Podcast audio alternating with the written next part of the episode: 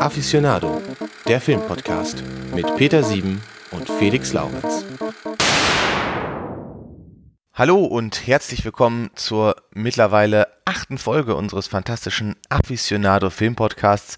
Und an meiner Seite sitzt natürlich auch heute wieder der fantastische Peter Sieben. Hallo Peter. Hallo äh, Felix, der du an meiner Seite bist. Und äh, heute sind wir noch äh, unglaublich viel mehr Menschen, denn wir haben zwei Stargäste dabei von dem fabulösen Podcast Wiederaufführung, nämlich den Max und den Christian. Hallo Max und Christian. Ja, hallo, hier ist der Christian. Und hier ist der Max. Hallo Felix und Peter. Ja, schön, dass ihr dabei sein dürfen. Ja, und für diejenigen unter unseren Hörern, die euch vielleicht ähm, noch, noch nicht kennen, ähm, vielleicht könnt ihr mal äh, erzählen, worum es bei eurem Podcast so geht. Ja, äh, Wiederaufführung, alte Filme neu entdeckt, große Lust an steilen Thesen, garantiert nicht spoilerfrei. Das sind so unsere Mottos und vor allem jede Menge gefährliches Halbwissen. Das heißt, äh, wir treffen uns meistens, schieben einen in Anführungszeichen alten Film ein. Das jüngste, was wir bis jetzt hatten, war von 92.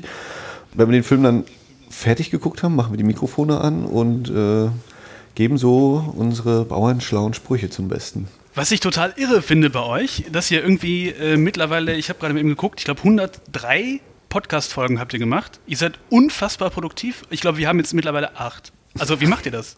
Ja, ich meine, gut, wir machen es jetzt ja auch schon seit, glaube ich, über zwei Jahren. Ich weiß gar nicht, wie lange seid ihr schon dabei, aber.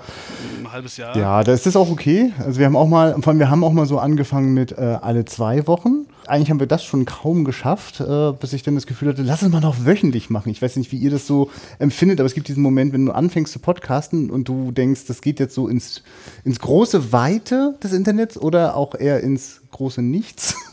also dieses Gefühl, man muss jetzt irgendwie Sichtbarkeit erreichen und man hat gerade nichts anderes als einfach immer mehr, mehr, mehr produzieren. Irgendwann wird schon jemand äh, irgendwie hören. Und ja, irgendwie sind wir dabei geblieben mit dem wöchentlichen. Das ist schon stramm. Das ja. ja, allerdings, wir, wir knapsen uns immer ab, dass wir monatlich schaffen. Ja, ja das ist, man muss da Disziplin haben irgendwie. Vielleicht, äh, wir versuchen das jetzt auch mal. Wir sind jetzt auch mal hart einfach demnächst. Also das wäre jetzt ja wirklich so ein Tipp, so, ne? Also einfach nur diese feste Verabredung ist es. Also Max und ich gucken uns dann jeweils gegenseitig böse an, wenn es dann aus irgendwelchen Gründen nicht klappt, so, ne? Also, aber müssten wir jedes Mal aufs Neue einen Termin irgendwann finden und wir wüssten nicht, es ist eh einmal die Woche, dann wird es, glaube ich, auch nicht klappen. also die soziale Kontrolle macht's. Ja. ja und, und natürlich, dass wir nicht so weit voneinander weg wohnen. Also, ne, wie gesagt, wir treffen uns ja in echt. Ne? Also wir gucken ja ernsthaft ja. den Film noch und dann danach das Gespräch. Das sind also wirklich dann auch mal vier, fünf Stunden, die wir da einmal die Woche freiboxen müssen. Eigentlich, jetzt, wenn ihr mich so fragt, weiß ich gar nicht genau, wie wir das hinkriegen. Sag mal, wo, äh, wenn du sagst, ihr wohnt nicht weit voneinander weg, wo, wo treibt ihr euch rum? Wo, wo wohnt ihr überhaupt? Ja, wir kommen aus Rostock und äh, hier oben an der Ostseeküste. Da sind wir ganz ah, okay. dicht beieinander. Genau. Das ist wir sind jetzt quasi eine unglaubliche Ost-West-Verbindung gerade. Der heiße Draht hier. Passt ja zum Film. Richtig. Wir waren ja auch ganz neidisch auf euch, weil ihr letztens Deliverance besprochen habt. Den hatten wir uns ja auch immer noch mal vorgenommen. Jetzt habt ihr den uns einfach weggenommen. Er braucht die jetzt nicht mehr. es ist alles gesagt. Ist alles nee, ganz sicher nicht. Ganz sicher nicht. Mach das mal ruhig noch. Äh, ich, ich kenne aber dieses Gefühl. Ich gucke ehrlich gesagt ganz schön genau hin. Äh, so die paar deutschen Podcasts, die ich so im Blick habe, äh, gucke ich schon. Also wenn ich das Gefühl habe, da sind jetzt schon zwei Besprechungen von, weiß ich nicht, irgendeinem Hitchcock-Film, dann fehlt mir auch ein bisschen die Motivation, dann noch den dritten hinterher zu schieben. Fand das aber auch schon spannend, wenn es dann doch nochmal eine zweite. Also als Hörer mag ich das eigentlich. Bin ich schon neugierig. Ja, ja. Ist ja so ein ganz anderer Blick nochmal auf die Sache. Bevor wir zu weit abdriften, vielleicht äh, sollte man mal zum, zum Thema heute kommen. Denn es geht um einen Actionfilm-Klassiker. Top Gun heißt er. Top Gun und der Untertitel ist äh, Sie fürchten weder Tod noch Teufel. Das ist oh unfassbar oh dämlicher deutscher Untertitel. Wir müssen noch mal eine Folge machen über dämliche deutsche Untertitel. Ich weiß nicht, was sie sich dabei denken. Egal. Top Gun, äh, Tom Cruise, großer Film oder nicht so großer Film, jedenfalls ein dicker Actionfilm der, der 80er Jahre. Vielleicht sollte man erstmal so in drei bis neun Sätzen ganz schnell erzählen, worum, worum geht es da, Felix? Ich versuche jetzt mal eine inhaltliche Zusammenfassung zu bringen. Es gibt ja auch ganz viele schöne Interpretationen des Films, aber im Prinzip ist es ja so, dass äh, Tom Cruise ist äh, Kampfpilot bei der, bei der Navy und Tom Cruise kommt zu Top Gun und Top Gun ist eine Ausbildungsstätte für die besten Piloten der Navy und dort soll er lernen, noch ein noch viel besserer Pilot zu werden. Ja, da duelliert er sich dann um den Platz des Top-Piloten mit Val Kilmer. Kelly McGillis läuft auch rum. Tom Cruise steht auf Kelly McGillis McGillis, die ist da zivile Fluginstruktorin, weiß nicht, wie man das sagt. Ja, dann hat er noch so eine ja, Bromance mit seinem, mit seinem Wingman, mit Goose und äh, naja, im Prinzip Handlung gibt es ja nicht viel. Sie fliegen die ganze Zeit durch die Gegend, es gibt coole Action-Szenen und äh, am Ende gibt es noch irgendwie einen Endkampf gegen Russen ja, das ist die Handlung oder habe ich was Wichtiges vergessen? Es geht um Russen, ja, Kalter Krieg irgendwie so ein bisschen. Oder ich, man weiß gar nicht genau, warum die Russen eigentlich angreifen. Die machen es einfach, oder? nee, Flugzeug, Flugzeuge würde ich nochmal erwähnen. Flugzeuge und ab und zu kommen noch Flugzeuge vor. Ja, ich, ich meine, ich, ich, ich habe es ja geschafft, dass ich den jetzt zum ersten Mal geguckt habe. Also ich habe gestaunt, wie viel Plot du gerade noch zusammengetragen hast. ich habe mich auch wirklich bemüht. Ich habe auch gefragt, wie neun Sätze, das schaffe ich niemals. Und äh, sehr interessant, dass du den jetzt zum ersten Mal geguckt hast. Es ist ja irgendwie, es ist so ein Jungsfilm, den man, glaube ich, meistens guckt, wenn man, wenn man irgendwie 14 ist oder so, so pubertiert. Wie fandst du das denn jetzt, den zum, also wie fandst du den Film? Also mit 14 konnte ich den nicht gucken, da habe ich lieber Predator geguckt, weißt du? äh, aber äh, bei Top Gun gab's, hat das mich irgendwie nicht so angefixt. So. Mir fehlte da wahrscheinlich auch das militärische Gen, so, dass da irgendwie drauf anspringt, wobei das bei Predator ja, ja auch bedient wird. Aber ja, jedenfalls dachte ich, ach so langweilig, Flugzeuge und so. Und du, das war jetzt nicht ohne, ich gebe das mal hier so rein. Ich bin 35 Jahre alt. Wenn ich dann jetzt äh, so ein 80er Jahre Hurra, Patrioten, Edelwerbeclip sehe, ist das schon ganz schön harter Tobak. Also das war gar nicht, also ich hatte gar nicht so viel Spaß, aber das können wir gleich noch ein bisschen ausführlicher machen. Weil du dich immer ekelst und, und das, dieser Film einfach nur so tropft vor, vor Patriotismus. Ich, und, äh ja, weil er auch verdammt effektiv und perfekt ist, was das angeht. So, ne? Der ist ja, ja. durchaus wirkungsvoll, aber äh, alles, was da wirkt, macht mir auf jeden Fall ganz schön ganz schönes Magen umdrehen. Da sind wir ja auch schon, schon, ja. schon fast beim, beim Kernthema irgendwie. Das ganze Ding ist ja quasi eine Werbung für Militär. Ist ja, wenn man so möchte, eine Art äh, Propagandafilm dieser, dieser Reagan-Ära, ne? Also, oder? Würde ich. Ja, ja, absolut. Also ja, würde ich auch unterschreiben. Also ähm, 86 kam ins Kino, haben wir jetzt quasi zufällig auch 30-jähriges Jubiläum. Ähm, und das war ja eigentlich eine Zeit, wo Hollywood noch, wenn man es mit heutigen Standards vergleicht, noch äh, wesentlich kritischer war, was äh, Militär angeht und Kriege. Und der Film hat das ja alles auch so ein bisschen geändert. Ne? Also der hat ja auch das in eine andere Richtung so ein bisschen gestoßen. Ja, ich glaube, es gab es lange nicht, ähm, also es gibt kaum einen Film, der pro, pro-militärischer war und wirkungsvoller war, auch als Top Gun gleichzeitig.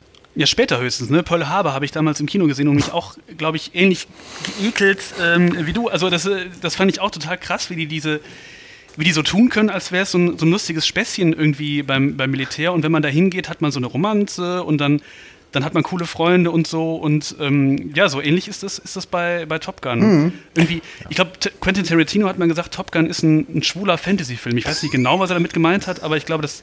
Ja, es gibt ja diesen Film Sleep With mhm. Me, wo er einen Cameo-Auftritt hat und da hat er in dieser Rolle halt über diesen Film. Äh, gesprochen und ich glaube, seine Worte waren irgendwie ähm, ähm, It's a story about a man's struggle with his own homosexuality. Und da ist die Interpretation quasi, dass äh, Maverick, also Tom Cruise, quasi eigentlich in Wirklichkeit auf Goose steht und äh, das nur irgendwie nicht so richtig ausleben kann. Okay. Ja, er erzählt es in diesem Film auch wirklich ausführlich. Also er hat wirklich quasi die alternative Realität einmal zusammengebaut, äh, wie man den Film eigentlich lesen sollte. Also dieses lohnt sich wirklich, ich glaube, das findet man auch irgendwo auf YouTube, äh, diesen Schnipsel. Das lief tatsächlich manchmal in meinem Hinterkopf. Also weil da sind ja schon auch einige sehr schwülstige Momente in den Duschen und in den, äh, in den Locker Rooms. Ein Donald Trump hätte da wahrscheinlich auch viel, viele Kumpel gefunden, um seinen Locker Room Talk zu machen. Ich glaube, es ist auch kein Zufall, dass die weibliche Hauptrolle einen männlichen Namen Namen hat. Das ist Charlie, ne? oder vielleicht sogar Uncle ja, Charlie, ja, ja, äh, um es mal noch in, weiter zu spinnen. In dieser Tarantino-Narration äh, ist das dann auch so, dass also der Moment, wo er sie annehmen kann, ist, wenn sie im Fahrstuhl endlich so männlich aussieht, weißt du, so mit diesem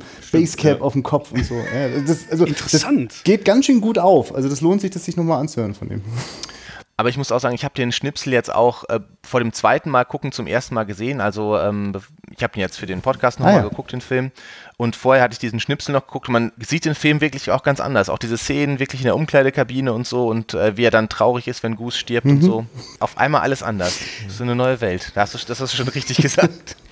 Was man aber ähm, sagen muss, wir haben jetzt schon, schon erwähnt, dass das ein ganz furchtbarer Militärwerbefilm ist, aber er ist natürlich, das hast du auch schon gerade angeschnitten, er ist einfach technisch wahnsinnig gut gemacht. Also diese Szenen in der Luft, die sind stark. Ne? Also ich habe den nicht im Kino gesehen, weil ich da drei Jahre alt war. Das wäre ähm, irgendwie schwierig gewesen, da reinzukommen. Aber ähm, selbst wenn man den jetzt irgendwie auf dem Fernseher oder am Computer sieht, es ist gut. Ne? Man hat tatsächlich so ein bisschen schwitzige Hände, wenn die da so rumdüsen. Und es sieht auch nicht so nach äh, Bluescreen oder so aus, sondern es sieht wirklich echt aus. Das ist ja auch wirklich echt, ne? Also es sind ja wirklich echte Das Flugzeuge und so.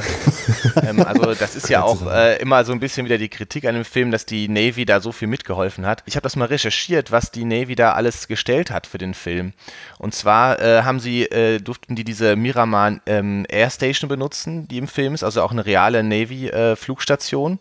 Vier Flugzeugträger sind in dem Film zum Einsatz gekommen und zwei Dutzend Flugzeuge, irgendwie äh, F-14, F-5 und so weiter und so fort, geflogen übrigens teilweise von echten Top Gun-Piloten. Und dafür musste die Produktionsfirma nur 1,8 Millionen Dollar zahlen. Das ist natürlich ein Schnäppchen. Das ist schon krass, auf jeden Fall. Man ja auch im Abspann. Also da kommt ja hier, wir danken Lieutenant, Commander, Commander, Lieutenant, bla bla bla bla. Also das hört ja auch gar nicht mehr auf, dann mehr als die Darsteller. Ja. Nee, ohne Frage, also diese, also was da auch also an, an, an Szenen teilweise abläuft, da gibt es einige wirklich haarsträubende Momente, in, also wo ich mir auch gar, mich gar nicht wundere, dass da wirklich die, die Vollprofis am Werk waren. Die Polaroid-Szene. Ja, die vor allem.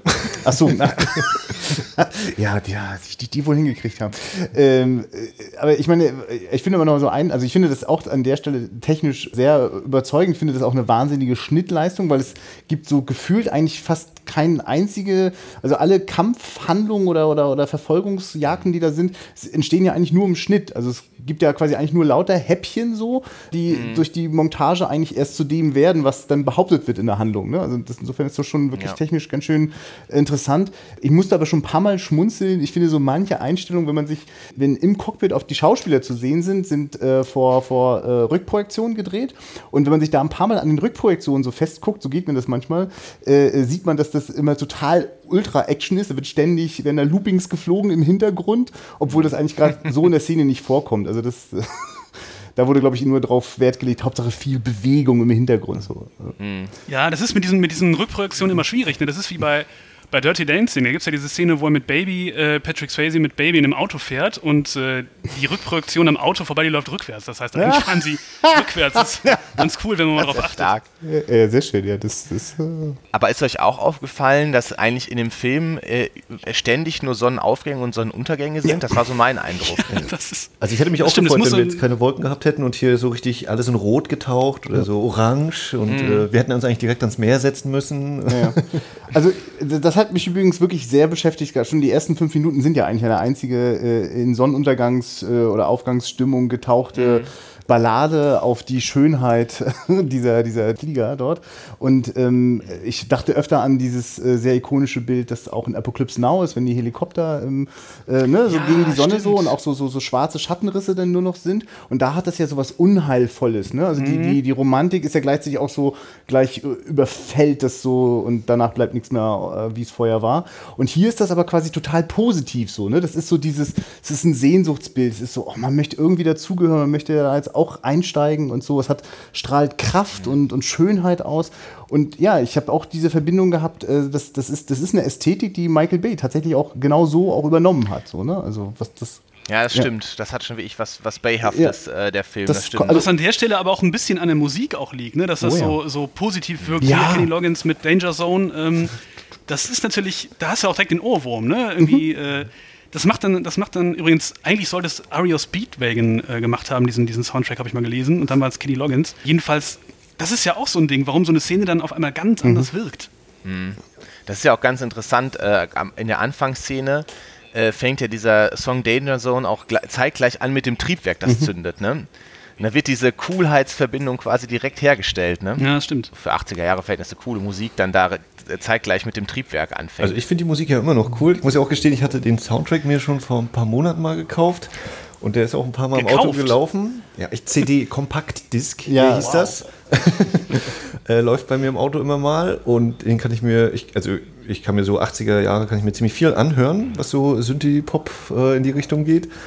Und ähm, hatte den Film aber auch jetzt sozusagen heute zum ersten Mal überhaupt erst gesehen, ja. Aber wir haben vorhin noch darüber gesprochen, Peter und ich, und wir waren der Meinung, es sind eigentlich ja nur zwei Songs auf dem Soundtrack. Ne? Also Nee. äh, Kenny Loggins, Danger Zone und äh, Take My Breath, Breath Away. Away, eigentlich. dann- Gefühlt sind das Dann die Balls of Fire, dann äh, Sitting on the Dock of the Bay. Ja, okay. Aber die hat man nicht ja. so im Kopf. Also Take, Take My Breath Away ist irgendwie so ein, Ja, so ein Song, ja. den man total mit, mit Top Gun äh, dann verbindet verbindet. Und auch ist ja auch erstaunlich, dass da zwei so Mega-Hits aus diesem Film rausgekommen sind. Ja. Das hast du ja auch selten. Aber mir war dann sofort klar, warum gerade Take My Breath Away eben so, so durchgeschossen ist, weil der wird ja wirklich extrem breit äh, benutzt in dem Film. Ne? Ist ja nicht Ja. nur, dass er nur einmal anklingt, sondern mehrfach. Also ist ja eigentlich das Liebesthema, das dann so auch in verschiedenen Intensitäten Stück für Stück so auseinandergeblättert wird. Also ich, also ich finde das schon auch wirklich beeindruckend, wie Tony Scott da eine, eine, eine Ästhetik und eine Idee von, äh, was man heute dann so Musikclip-Ästhetik nennen würde, was da so ja. eigentlich erst gerade im Entstehen war, das hat er schon auch gemacht. Also ich wüsste jetzt auch wirklich Absolut. nicht, wo ich sowas vorher schon gesehen hätte. Michael Mann. Hast du denn nicht Miami Also- Vice geguckt? Also bitte. Aber, aber das ist gleichzeitig, das ist nicht vorher oder so. Also, Top Gun ist 86. und Vielleicht liegt das auch ein bisschen daran, dass der, der Tony Scott genau wie der Ridley Scott ja auch aus dem Genau. Werbefilmbereich Ja, ähm, ein Stück weit kommt und dass ja so eine Ästhetik ist. Ich habe auch manchmal gedacht, dass es dann äh, von der Ästhetik her teilweise, wo die Kelly McGillis dann in ihrem Bett liegt, das ist, sieht aus wie so eine Parfümwerbung irgendwie, ne? Das ist wie die romantische Komödie eben. Ne? So, jetzt haben wir gerade äh, irgendwie den Mittelpunkt äh, der Geschichte erreicht. Wir machen jetzt diesen drei Minuten äh, Musikclip, wo wir alles nochmal montieren, lassen das tolle Lied laufen, das dann den Oscar gewinnt im Idealfall, wie er hier jetzt bei Top Gun. äh, und dann passt das. Aber wo wir schon bei der Musik sind, ähm, ich habe irgendwie das Gefühl, ähm, dass auch eigentlich äh, ständig Musik läuft in diesem Film. Also wenn nicht gerade ein Dialog läuft, läuft immer Musik. Ne? Also man, ich habe auch noch überlegt, Tom Cruise fährt ja ständig Motorrad in dem Film, aber man hört nie sein Motorrad, weil immer irgendein Song Doch läuft. einmal hört man sein Motorrad, dann kann er sie nämlich ja nicht Echt? hören. wo, sie, wo sie ihm hinterherläuft. Und dann diese atemberaubende aber nur da, wo es narrativ unbedingt notwendig ist. Nee, aber es ist schon, äh, genau, ja, sehr viel, so wie es eben heute ja auch, ne, diese Dauerbeschallung, äh, damit auch sich ja keiner langweilt in einem Film, wenn mal drei Sekunden keine Musik zu hören ist. Naja, es würde schon auch auffallen, dass das dann sonst ein bisschen dünn ist, was da jetzt auf der Handlungsebene los ist. Also, Wie, äh, wieso? Also, Wie meinst du das?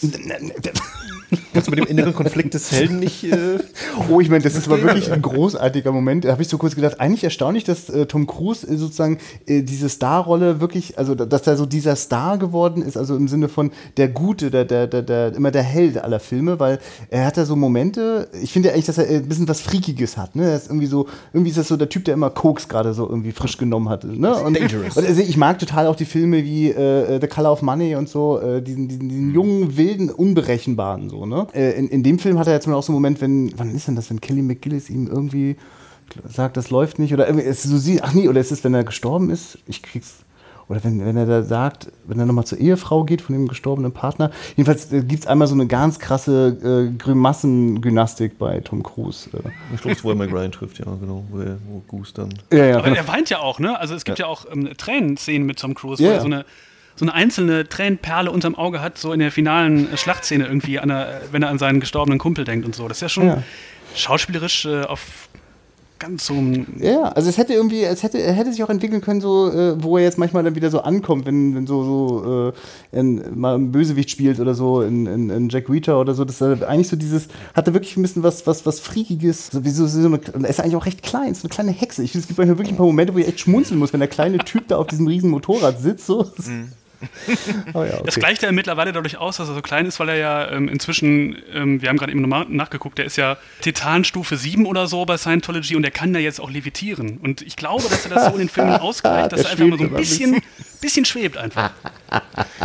Braucht ja keine Kiste mehr so, ne? Wie, so wie einst Humphrey Bogart, das hat er gar nicht mehr Ja, nee, nee. Die hat ja so ein bisschen, wo er das gerade sagt mit dieser Rolle, die hat ja so ein bisschen, fand ich ja, äh, 2014, das war in dem Edge of Tomorrow wieder aufgenommen. Da spielte er auch irgendwie so einen aufschneiderischen, Mhm. angeberischen Typen irgendwie. Äh, Da kehrt er so ein bisschen zu seiner Paraderolle zurück, die Ja. er da in den 80ern oft Ich mag hatte. den ja sehr gerne in War of the Worlds. Also da finde ich ihn richtig gut besetzt, als diesen Papa, der krass überfordert ist und auch eigentlich keinen Bock auf seine Kinder hat und dann doch irgendwie da rein muss und so. Und er hat da so Momente, in denen er so die Kontrolle so droht zu verlieren und da finde ich, das kann er ganz schön gut. So. Äh, Ja, ich meine, man muss auch sagen, er ist ja eigentlich auch, also bei allem, was man über ihn sagt, ein wirklich guter Schauspieler, also der wirklich gute Rollen gespielt hat auch. ja. Kann man schon sagen, auf jeden Fall. Was sonst so das Cast betrifft äh, von dem, Ja. von dem Film, das ist ja auch ganz interessant, dass im, im Vorspann äh, ja nur Tom Cruise und Kelly McGillis irgendwie genannt sind als Darsteller und hier äh, Val Kilmer, Mac Ryan, Tim Robbins und so, die sind da gar nicht erwähnt, die sind nur irgendwie so, so olle Nebendarsteller. Und die sind ja danach, haben die ja schon eine ziemlich, also gerade Mac Ryan, äh, eine ziemlich steile Karriere hingelegt. Ne? Während Kelly McGillis, was hat ihn danach gemacht? Nicht mehr so furchtbar viel, oder? Ja, ja genau. Du guckst das mal nach und dann will ich kurz mal reinschmeißen. Hab, ich habe lustigerweise Tim Robbins erst gesehen, bewusst wahrgenommen, äh, ganz zum Schluss, als er da so im Hintergrund und rum da. Da war vorher aber auch die ganze Zeit präsent, ja? Nö, Merlin. Ähm, nee, ich glaube nicht. Also ich glaube, der, der ist da einfach nur so, der ist einfach nur da, dabei. Ja, ja, aber weil er ist ja so riesig, überragt sie alle. ja, das ist das. Das ist ein Geheimnis einfach. Ja. Ähm, äh, Ich Kelly hätte ihn aber auch, glaube ich, nicht gefunden, wenn ich ihn, äh, wenn ich nicht vorher gelesen hätte, dass er dabei war. Nee, so beim ersten genau. Mal, als ich ihn gesehen habe, habe ich ihn natürlich auch nicht entdeckt. Absolut nicht, überhaupt nicht. Nee, ich hatte gleich, beim Einstieg hatte ich ja gleich, äh, wenn hier James Tolkien war bei mir natürlich, ach so, ja, äh, da ist ja unser Rektor von Zurück in die Zukunft und darf gleich die nächsten harten Typen geben. Und dann kam Er spielt doch immer solche komischen Rollen irgendwie. Ja, ne? ja, und für mich war dann auch gleich, als dann hier äh, am Anfang der Funktion, ja, Goose und Maverick sind draußen und dann kommt nochmal der Schnitt auf ihn, die Zigarre in der Hand. Ah, fuck it, äh, Goose und Maverick. Ah, da, da, da.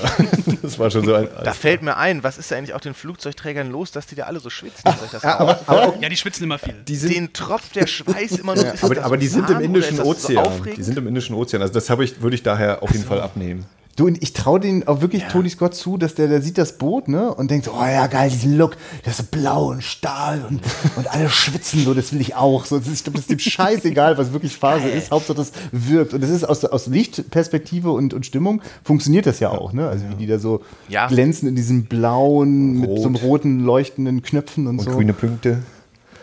Ja. ja, also ich, ich habe mir das so zusammengereimt, dass die halt im Indischen Ozean sind und deswegen ist da auch ganz schön pottwarm. Das äh, nehme ich den ab. Und natürlich die, die im Flugzeug sind, die haben auch ganz schön einen harten Job. Das war nämlich gleich der nächste, Ja. der John Stockwell, äh, den wir noch aus Christine kennen. Da habe ich dann gleich gedacht, tja, bei Army hat er es nicht geschafft, ihn von Christine loszukriegen und hier muss er auch gleich aussteigen, der arme Junge. Achso, ja. Ja, ist nicht leicht für ihn. Also ein paar Gesichter kamen mir auch bekannt vor. Michael Ironside Ja, war ja mhm. auch dabei. Es war ja auch sein, kann man sagen, sein Durchbruch, falls Michael Ironside einen Durchbruch hatte, aber er hat ja danach noch einige Filme gemacht, wo er durchaus auch keine ganz unwichtigen Rollen gespielt hat. Ich glaube, das war so sein, sein Durchbruch so ein bisschen. Was hat er denn noch gemacht eigentlich? Ja, Paul Total Verhoeven. Recall irgendwie? Genau, Robocop. Ähm, Und Total Recall. Robocop. äh, äh, nee, er war doch noch in ähm, Starship Ja, Troopers Paul dabei. War Verhoeven. das nicht auch Alle, Michael alles Paul Ironside? Verhoeven-Filme. Stimmt, alles Paul Verhoeven. Stimmt, er war der, der reine Verhoeven-Mann. Interessant. Und ich, äh, äh, Highlander 2 lese ich gerade, habe ich nochmal gerade nach. Oh ja, das Highlander stimmt. 2 hatte auch mit. Ist ja übrigens auch ein Highlight der Filmgeschichte, Highlander 2. Wenn es den nicht gegeben hätte, wäre Highlander 1 ja gar nicht so wert. Highlander 2, großer Film. Wie er erst ohne Michael Ironside gewesen wäre, das hätte er sonst. Aber ich, ich Naja. fand ja auch, äh, also allgemein die ganzen Namen in dem Film sind lustig und dass Michael Ironside nun auch direkt der, der Hofnarr ist, also Jester ist sein, sein Rollenname. Da dachte ich auch so, ja, da hat aber jemand nochmal richtig tief in die Trickkiste gegriffen bei diesem Namen im Drehbuch. Ja, sowieso. Die haben Maverick ja auch auch. alle coole Namen irgendwie, ne? Haben alle so richtig Ja, coole außer Namen. Ja, die passen ja auch alle genau zur Rolle irgendwie. Ne? Der Iceman und der Maverick, der, der unabhängige Freidenker. Das ist, naja. Und, und Goose. Finden wir es halt, ne? lächerlich oder finden wir es äh, genial? Ich weiß es nicht. Lächerlich. Also mein 14-jähriges Ich findet's geil. Ja, also weil in sich ist da der, der ist ja sich sehr treu und stimmig, was das angeht. Ne? Ich finde das auf jeden Fall äh, schon vom Grundkonzept wirklich mehr als bedenklich, aber dass das in sich äh, total gut durchdacht ist, ja. Also das, das ist natürlich auch die, die Krönung des Ganzen, dass dann der Schwarze, der dann einmal was gegen Tom Cruise sagt und von dem Tom Cruise dann gleich mal zeigt, so nicht Junge, der heißt natürlich Hollywood. Ja, stimmt. Großartig. Ist mir gar nicht aufgefallen. Sehr gut. Nee, me- mein Gedanke war einfach, ne, also die ganze Zeit äh, sagt irgendjemand was zu Tom Cruise und er, er macht immer so, okay, okay. Und das eine Mal, wo er austickt, das ist natürlich, wenn ein Schwarzer was zu ihm sagt. Das geht ja wohl gar nicht, dass du hier den weißen Mann unmöglich. anmachst, den besten von allen. Das äh, hättest du dir mal verkneifen sollen, junger Mann. Also das war schon so.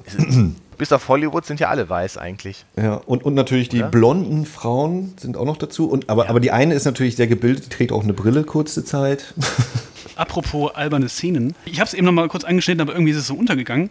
Ich muss noch mal kurz über diese Polaroid Ja. Kameraszene reden, weil die so, ich verstehe, also da verstehe ich zum Beispiel nicht, warum Tony Scott das gemacht hat, weil da bin ich fast, als ich mir das nochmal angeguckt habe, habe ich fast den Fernseher einfach ausgemacht, weil es so schlecht ist. Da sind hier also über Kopf, schwebt er da über, über dem, dem anderen Typen und macht noch flott so ein Foto mit seiner Polaroid-Kamera. Und das ist, das ist so unglaublich albern. Und, und warum hat er überhaupt eine Polaroid-Kamera an Bord? Wa- Warum? Just Cause. weil er, weil er damit eben zeigen kann, wie toll er ist. Ich meine, gewagt finde ich auch, dass das ja durchaus noch mal für den Plot äh, benutzt wird. Ja. Und, ne, nach dem Motto, jetzt hat er einen Einblick bekommen ne, äh, in diese russischen Kampfflugzeuge. Das macht ihn auch noch mal interessant. So, ne? Da kann uns bestimmt noch mal was erzählen. Das wissen wir noch nicht und so. Also das, Ja, ist, schon, ja. das ist schon doll. Also, ja, ich, Das ist, glaube ich, einfach, soll einfach zeigen, was für geile Typen das sind und wie cool es ist, so bei der Navy Pilot zu sein, dass man auch mal so ein Späßchen sich erlauben kann. Mit ja, aber da hat er es überdreht. Er hat doch genug Späßchen gemacht. Er muss doch nicht, also mit einer Polaroid-Kamera dann einfach mit, bei so einer, ich, nee, wirklich, ich, mir fehlen die Worte, ihr merkt das. Ich bin wirklich äh, auch sauer. das, ist, das ist halt genauso wie seine Vorbeiflugspäßchen immer am Tower. Das ist ja auch oh so der Gott, ja. Ich muss echt auch mal noch einen Kaffee jetzt, glaube ich. Ja. Das ist auch so schlecht gemacht, dass er natürlich auch sich den Kaffee dann aufs Hemd schüttet und so. nee, ne? vor allem dann auch in dieser letzten Szene nochmal, wo so, oh nein, das ist schon wieder der. Nein, er lässt jetzt auch noch einen Kaffee. Oh nein. Und der Schauspieler auch bis dahin noch keinen Weg gefunden hat, es irgendwie äh, anders aussehen zu lassen, als dass er sich den Kaffee einmal übers Hemd gibt.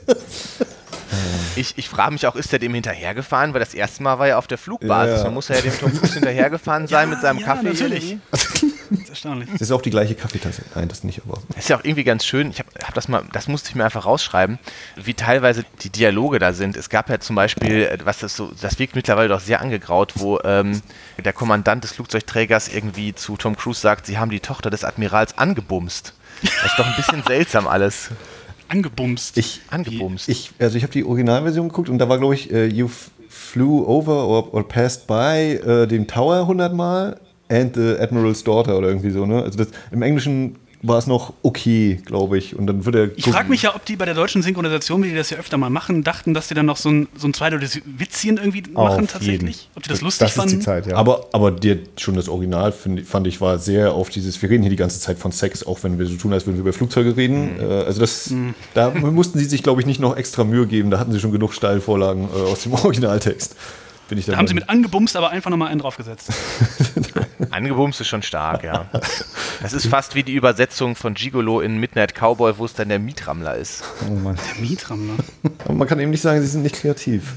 Nein, das, das kann man nur wirklich nicht. Lustig äh, finde ich, dass für Maverick ja noch ganz andere Schauspieler eigentlich mal ähm, angedacht waren, nämlich unter anderem Nicolas Cage oder John, John Cusack auch. Und das kann ich mir gar nicht vorstellen. John Cusack kann ich mir überhaupt nicht äh, vorstellen. Oder Matthew Broderick sogar auch. Ich kann mir das gar nicht vorstellen, wie Matthew Broderick dafür vorgesehen war, weil, weil der hat für mich sowas, der hat ja so ein bübisches Gesicht in den 80ern auch noch gehabt. Und äh, ich finde, der passt überhaupt nicht rein in so eine, so eine Rolle als, als smarter Kampfpilot, oder? Ich finde, das ist schon ein smarter Typ, das kann ich mir schon vorstellen. Matthew Broderick.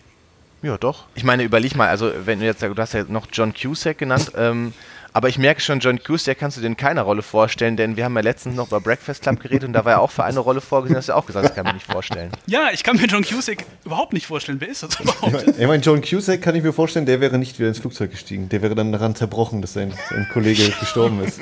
Wäre wär wäre der Nicolas Film Cage. ganz schnell vorbei gewesen. Und Nicolas Cage wäre komplett ohne äh, Kollegen geflogen. Schon von vornherein. Der wäre Er einfach wäre da. sogar ohne Flugzeug Ja, geflogen. das wäre wär, gar nichts für ihn gewesen. Und Michael J. Fox war sogar, glaube ich, auch vorgesehen.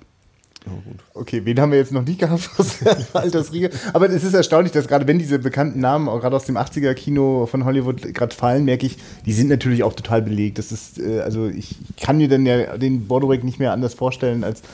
Also er ist halt Ferris Bueller für mich und äh, Michael J. Fox ist und also die, die, die, die Bilder, die sind irgendwie schon gesetzt so und Tom Cruise ist halt Top Gun, obwohl ich Top Gun halt nie gesehen hatte vorher, war das dann doch immer irgendwie klar, das ist der smarte Typ und er reckt den Daumen hoch und yeah.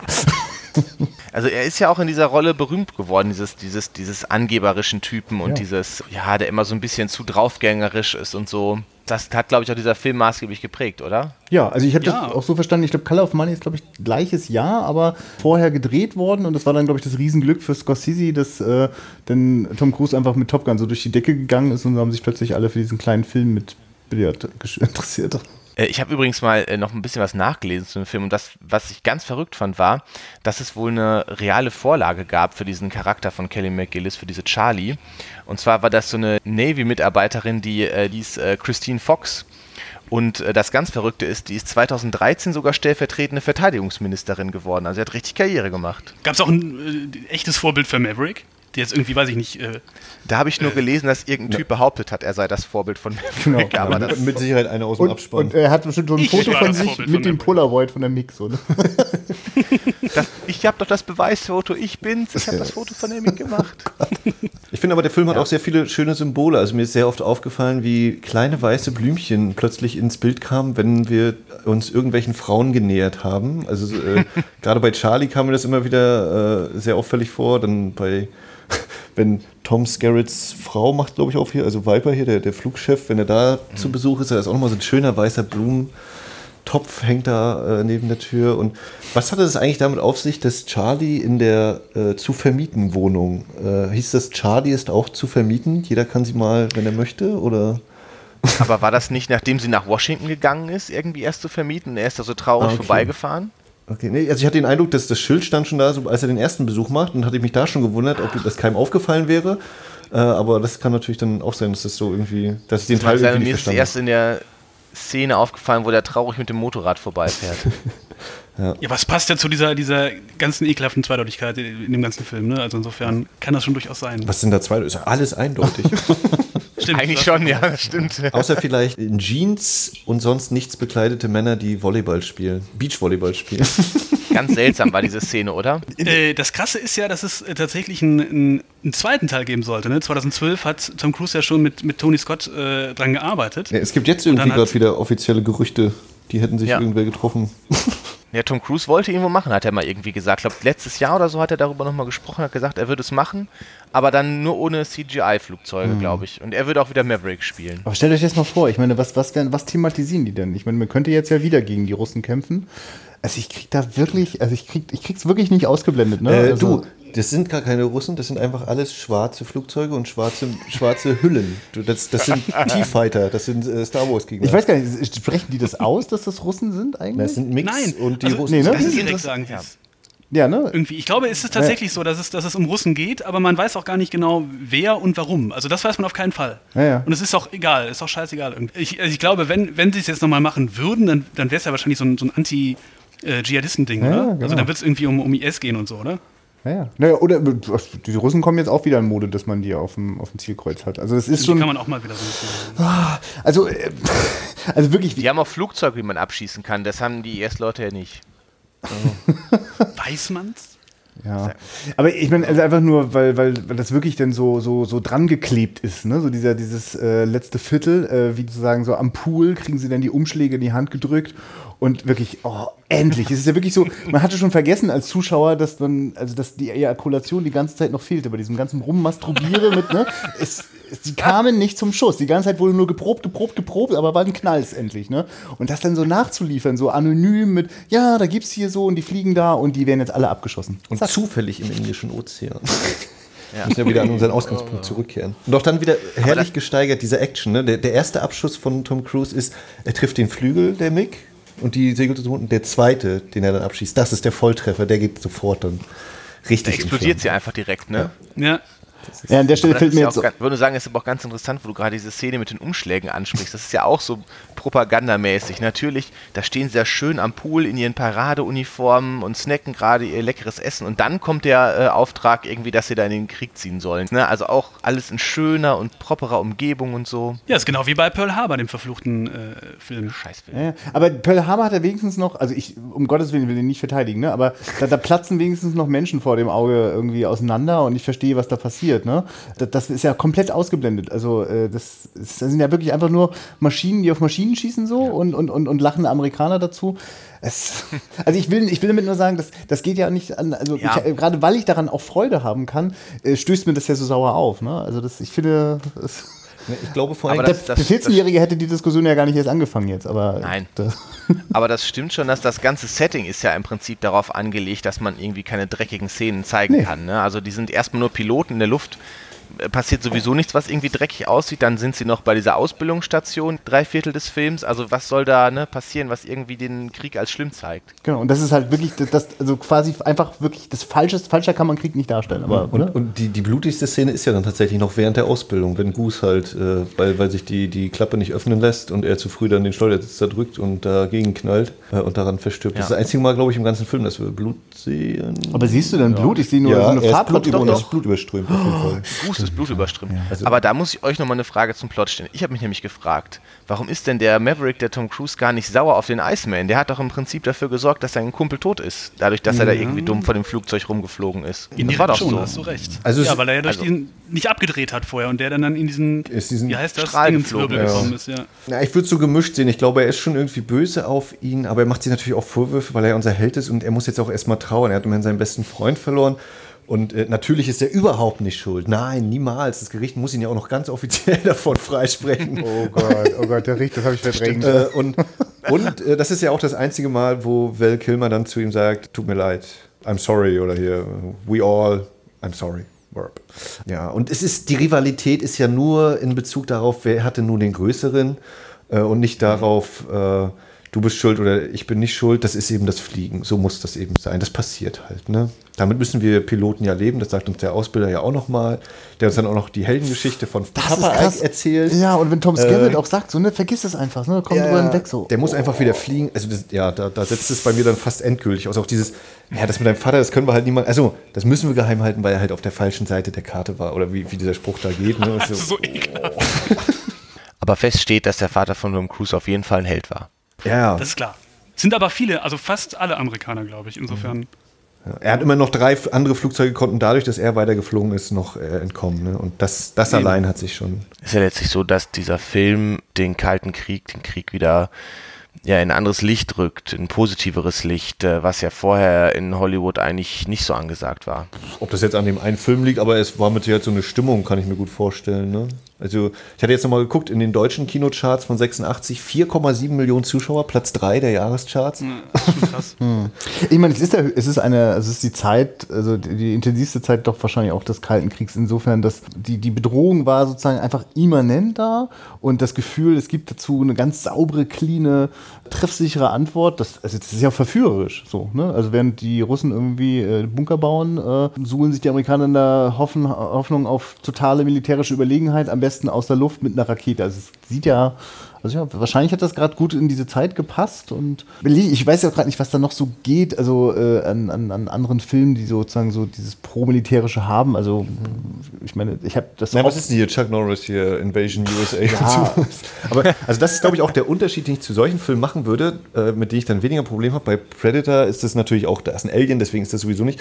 Aber Top Gun wirkt eben wirklich ernst gemeint. Und bei den anderen, da bin ich immer der Meinung, die wussten schon, dass das ein bisschen über the, äh, over the top ist, auch wenn sie es vielleicht ernst meinten.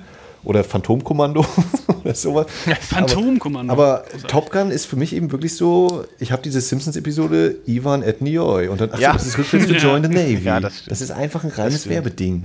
Also da ist kein, Ja, kein so Humor es. oder so eine zweite Ebene, wo du sagen kannst, naja, das ist auch mit dabei, aber es ist auch, du darfst auch lachen und Spaß haben, wenn die die abknallen oder so, weil das eben einfach zu überzeichnet ist. Ne, wenn du bei Paul Und hier Verhoeven- sage ich es nochmal, das ist genauso äh, bei Pearl Harbor. Es ist dasselbe. Der nimmt sich auch komplett ernst. Da gibt es auch keine Ironie. Ja, klar, Ja, und, und macht auf jeden Fall auf etwas sehr Kompliziertes, wirft ein sehr einfaches Bild. Also, ja, das ist ganz klar hier, wo böse ist und wo gut ist. Und gut muss auf jeden Fall auch sehr hart zurückschlagen. Also, eigentlich finde ich immer noch ein bisschen schade, dass Pearl Harbor da nicht ganz konsequent ist und nicht noch die große Atombombe zum Schluss äh, zelebriert. Ne? Aber Dafür gibt's James die dann noch als positiv darzustellen, ist ja auch schwierig. Ja, Dann, das natürlich, aber das, was da, was bei Pearl Harbor im Finale dann dargestellt wird, ist auch schon ganz schön krass, wenn da dieses Flächenbombardement kommt. Ne? Also das, Ja, äh, das stimmt. Es ist nur, es ist natürlich, natürlich können sie die Atombombe nicht zeigen, weil die dann doch irgendwie die Leute ein bisschen erschreckt hat, aber Aber interessant ist ja, dass im, im selben Jahr wie, wie Top Gun 86 auch äh, Platoon in den Kinos war, Ah, der ja. ja quasi Ja. genau das Gegenteil ist. Und, und Aliens, fällt mir gerade. Aliens ist, glaube ich, auch 86 und der hatte die Atombomben. Also James Cameron hat, hat die Atombomben. Das, Ich musste auch an James Cameron denken bei der letzten Einstellung, äh, wenn, wenn Titanic-mäßig äh, der, der Edelstein dem Wasser übergeben wird. Oh ja. Tom Cruise. Nicht, nicht, dass etwa vielleicht die Frau das noch haben wollen könnte, die Dog Tags von ihrem Mann. Äh, nein, die werden ins Meer Quatsch. doch Fand ich auch nicht in. Ordnung, dass er die Marke weggeworfen hat. Es geht hier um Männerfreundschaft, nicht um irgendwie. äh, Ich Nee, bitte ist dich. alles Quatsch. Aber das ist wirklich auch irgendwie blöd. Also ich also das ist auch wirklich so eine Idee. Also jetzt auch in der kitschigen Welt, die, in die, die dieser Film funktioniert, verstehe ich gar nicht, warum das jetzt das höchste der Gefühle ist, den quasi alles auszulöschen. Also auch die Erinnerungen von, von diesen Es muss weitergehen. Du kannst nicht diesen Ballast mit dir rumtragen, dann kannst du kein guter Pilot sein. Alter Schwede, das gehört doch dazu zum Leben. einfach wieder fliegen. Ja, ja, ich, schon krass. Setz Also- ihn einfach wieder ins Cockpit. Das läuft. Wo wir gerade darüber gesprochen haben mit den Auswirkungen. Ich habe auch äh, irgendwo gelesen, dass es wohl tatsächlich so war, dass danach dem Film äh, deutlich mehr äh, Produktionsfirmen Kooperation beim Militär angefragt haben. Also dass wohl die Anzahl der eingereichten Drehbücher da deutlich gestiegen ist. Weil du damit gut Geld sparen kannst auch, ne? Ja, Ist halt ganz genau. praktisch. Und weil du halt coole Bilder bekommst. Äh, lustigerweise, die Bilder sind ja so cool, ähm, dass die später bei äh, MacGyver-Folgen wiederverwendet worden sind. Also Aha. einige Szenen aus diesen Flugdingern. Und es gab mal wohl irgendwie so im chinesischen Fernsehen eine, in Anführungsstrichen, Reportage über chinesische Luftwaffenmanöver. Und dafür haben die auch Szenen aus Top Gun verwendet. Hat keiner gemerkt, aber finde ich schon ziemlich witzig. Ja, klingt so ein bisschen wie die Du hast es gemerkt. Öffnung, ja. Ich habe es ich hab's allein gemerkt. Ich habe es nicht irgendwie gelesen oder so. Ich habe es gesehen natürlich, äh, dass das aus Top Gun war. Das stimmt. Ja. Manchmal Ja, gucke ich chinesische Reportagen über Die sind ja immer interessant. Ne? Kommt manchmal, total. kommt manchmal nachts bei N24 oder so, bei, bei Da Phoenix. Da ist immer, immer Krieg nachts bei N24. äh, ich habe mal gelesen, es ist ja, dass der Film durchaus geehrt wird. Also ich habe nämlich gelesen, dass er 2015 ist er nämlich in das äh, National Film Registry, Registry, ich weiß nicht, What? ähm, der, Kon der Kongressbibliothek gekommen. Ja. Der Kon USA Kongressbibliothek, damit er konserviert wird. Da kommen nämlich Filme rein, die für die Nachwelt erhalten werden sollen. Und da gehört Top Gun auch rein. Da ist er auch drin Ja, jetzt. natürlich. Ja. Ja. Wenn, Das wenn, wenn das amerikanische. Selbstverständnis am Boden liegt, dann kommt Top Gun auf die Leinwand und dann geht's wieder aufwärts. Dann schlägt das Herz direkt doppelt so schnell. Ja. Das ist einfach, einfach schön. Und ähm, ich habe auch gelesen, das fand ich auch ganz interessant, äh, wo wir vorhin schon über die Bilder gesprochen haben, äh, dass das Tony Scott wohl sehr wichtig war. Und er hat wohl irgendwann ähm, im Rahmen der Dreharbeit äh, eine Szene gefilmt, wo äh, er irgendwie auch wieder gegen den Sonnenuntergang äh, filmen wollte auf dem Flugzeugträger. Und dann hat der Kommandant vom Flugzeugträger aber den Kurs geändert. Und dann ist der Tony Scott wohl zum Kommandanten gegangen und hat gesagt, er soll das Schiff wieder äh, in die andere Richtung fahren. äh, damit er seine Szene schön im Licht zu Ende filmen kann. Dann hat der Kommandant gesagt, naja, kann ich machen, aber es kostet 25.000 Dollar, das Schiff jetzt zu drehen. Und dann hat der Legende nach Tony Scott wohl tatsächlich dem Captain äh, einen Scheck geschrieben über 25.000 Dollar, Wie geil. Damit er noch ein paar Minuten filmen kann. Also es gibt immer so viele Set-Fotos von Tony Scott, wenn er da mit seiner Zigarre ist und so. Ich glaube, der, der hat sich da schon mal ganz wohl gefühlt. Ich meine, was immer da im Hintergrund los war, immer muss er dann doch von der Brücke springen. Aber Er ist ja im Prinzip auch bei so Actionfilmen geblieben die ganze Zeit, ne? also äh, seine ganze Karriere lang. ja, also ich finde es eigentlich interessant, weil ich bin auch tatsächlich meinen ersten Tony Scott-Film, den ich in der Jugend gesehen habe, war dann der, die, die eine von den wenigen Ausnahmen, vielleicht sogar die eine Ausnahme, äh, Begierde, ne? The Hunger, dieser, dieser frühe äh, 80er Jahre Vampirfilm mit David Bowie und Catherine Deneuve, der auch sich vor allem erstmal formal, äh, äh, also da, da ist auch auf, auf der Plot-Ebene nicht so viel los, aber schon auch doch nochmal eine andere Tonlage. Das habe ich tatsächlich nie wieder so erlebt. Also ich meine, ich habe dann eher auch so durchaus, also für mich hat das ganz, also mein Höhepunkt in Tony Scotts Schaffen ist dann eigentlich True Womans, wo ich finde, dass da bestimmte Dinge ganz gut zusammengehen. Also diese, diese Lust äh, der, der überästhetisierten äh, Bilder, das mit sozusagen so einem White Trash äh, äh, äh, zusammenzupacken,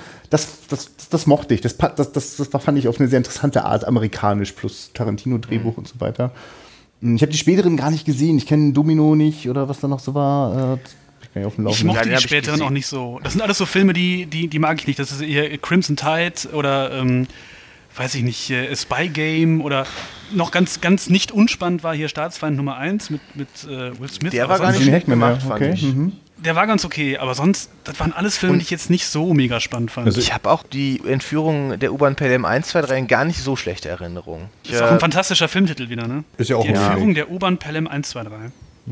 Äh, also, wobei im Englischen heißt er auch The Taking of Pelham 1, 2, 3. Keine Ahnung. das ist die, die Haltestelle. Äh, ich habe auf jeden Fall äh, als Kind noch in, oder als äh, halber Jugendlicher gute Erinnerung Beverly Hills Cop 2 natürlich. Und äh, Natürlich. Last Boy Scout äh, Ach ja. kann ich auch sehr gut, äh, gerade die Sprüche, Last Boy die dort Scout, kommen. Habe ich auch in ganz großartiger Erinnerung, muss ich sagen. Also habe ich äh, damals als Jugendlicher auch sehr gerne gesehen äh, mit, äh, Bruce mit Bruce Willis, Willis ja. und Damon Wayans, den Ja. fand ich ganz stark. Ich habe Days of Thunder habe ich zum Beispiel noch nicht gesehen. Das Ach Gottchen, oh Gott, Tage des Donners. Oh, jo, jo, jo. Aber das, das ist schon wirklich, das, das sagt man ja auch gern so, Top Gun auf vier Rädern so, das ist auch so. Also das, äh, nur, dass es dann nicht ganz so wehtut, weil äh, quasi die ganzen Macho-Sachen nicht ständig noch mit Militär verbunden werden. Oh Gott, ja richtig, da, da, das, da kommt das, da ging das los mit Nicole Kidman und Tom Cruise. Ja. Ah ja, stimmt. Ja, da sind sie ja schon Da zusammen. war ja auch was.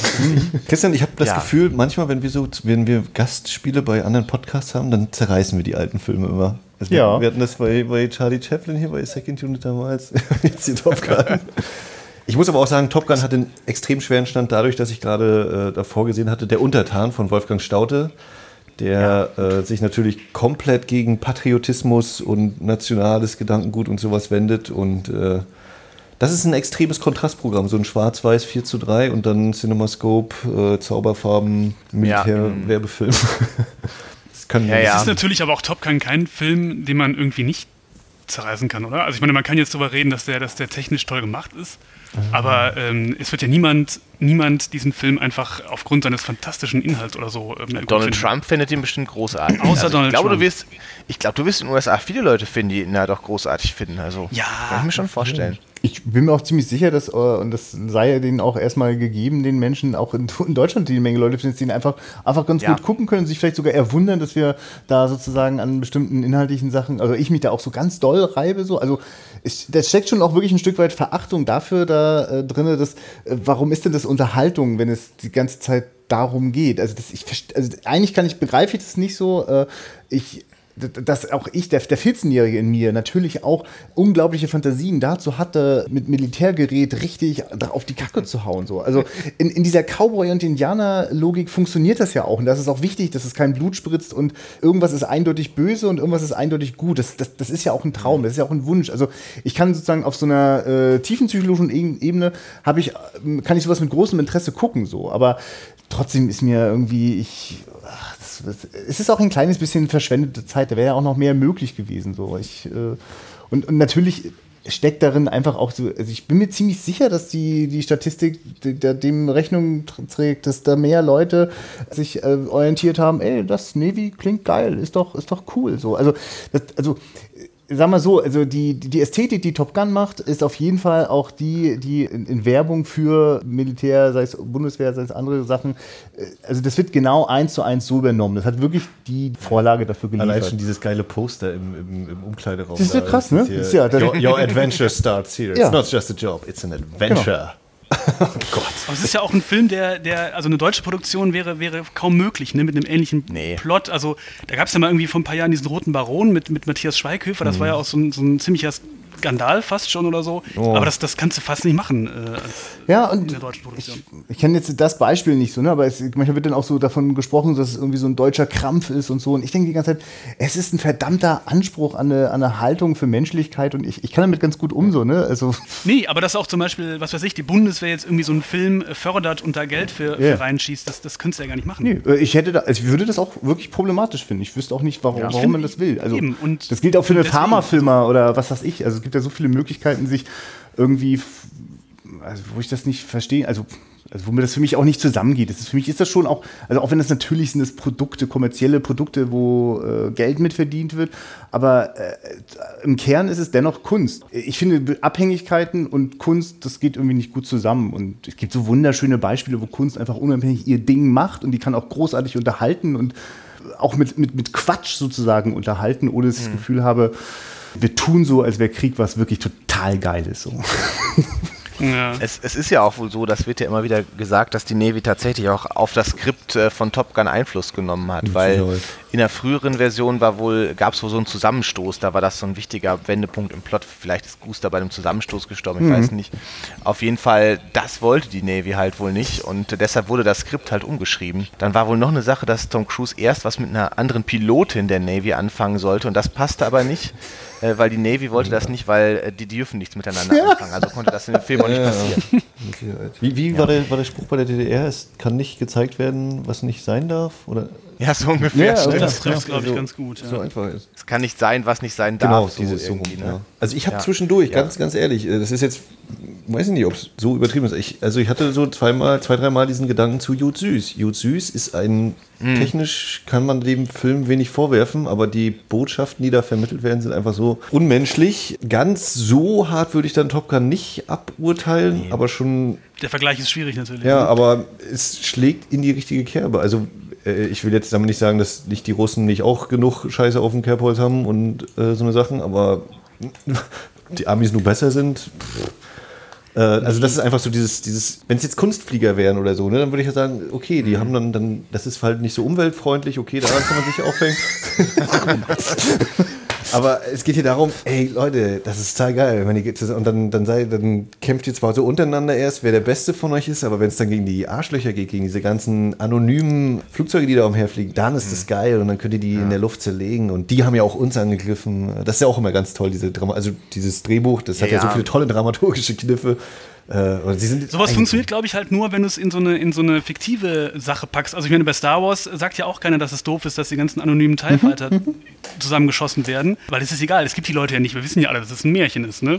Und ich glaube, dass das funktioniert nur dann, wenn du es wenn du's in so eine fiktive. Ja, und da, ist es, da hast du ja eben auch wieder, weil es eben die bösen, bösen, bösen sind. Es ist ja das böse Imperium, das böse ist. Äh, und wir haben eben Genau. die Rebellen. Also geht auch schon so ein. das Pendant zu, zu Russland in dem Fall. Ich wollte gerade so richtig zustimmen bei Star Wars und dann merke ich, naja, das ist schon die Geschichte, wo auch sozusagen das Menschliche in dem Urbösen ja dennoch drinne steckt und es nur wieder erreicht werden muss. Und na, also äh, ist schon tatsächlich ein bisschen mehr Komplexität am Start.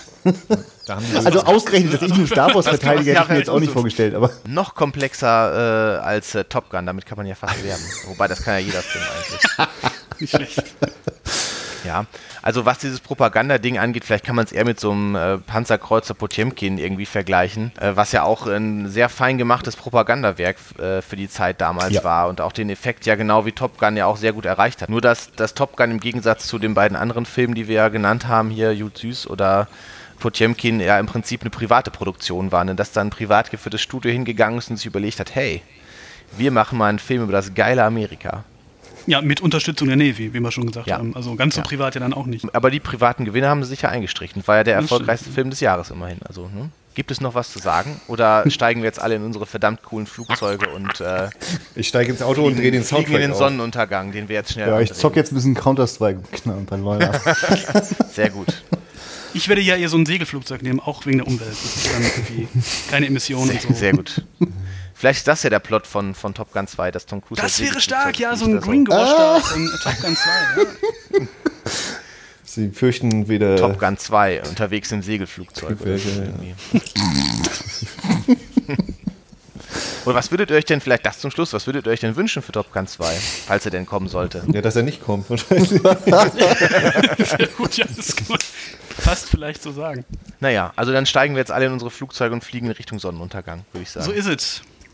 Dann Äh, äh, danke, haben, dass haben ihr da coole, wart und haben wir uns coole, beehrt haben wir coole Pilotennamen eigentlich? Haben wir coole Pilotennamen? Könnt, könnte ich mich irgendwie Starfighter nennen oder ja, sowas? Captain Starfighter Duckface bin ich. Captain, ah, verdammt, das ist auch nicht schlecht. Ist ja fast sehr nah dran an Goose eigentlich. Ja, Ja, wenn es daran jetzt natürlich dann schon scheitert, wird das nichts mit der Militärkarriere. Ja, ich wäre ich wär, ich wär im Rettungsboot unterwegs und würde paddeln wahrscheinlich. Ich, nicht, ich, bin nicht, ich gehöre nicht ab with the best of the best of the best of the best. Stark. Ja, dann, ähm, äh, Felix, ich habe dich gerade unterbrochen, du wolltest es gerade sagen. Vielen Ich wollte gerade Dank, Danksagungen lostreten. äh, Max und Christian. Das hat äh, sehr viel Spaß gemacht. Auf jeden Fall. Ja, Und, vielen Dank, dass wir da durften, dabei sind. Vielleicht können wir Dann- irgendwann ja nochmal über einen Film reden, den wir alle besser finden. Vielleicht wäre das gar nicht so schlecht. Vielleicht auch zu Top Gun Lass mal 2 so dann.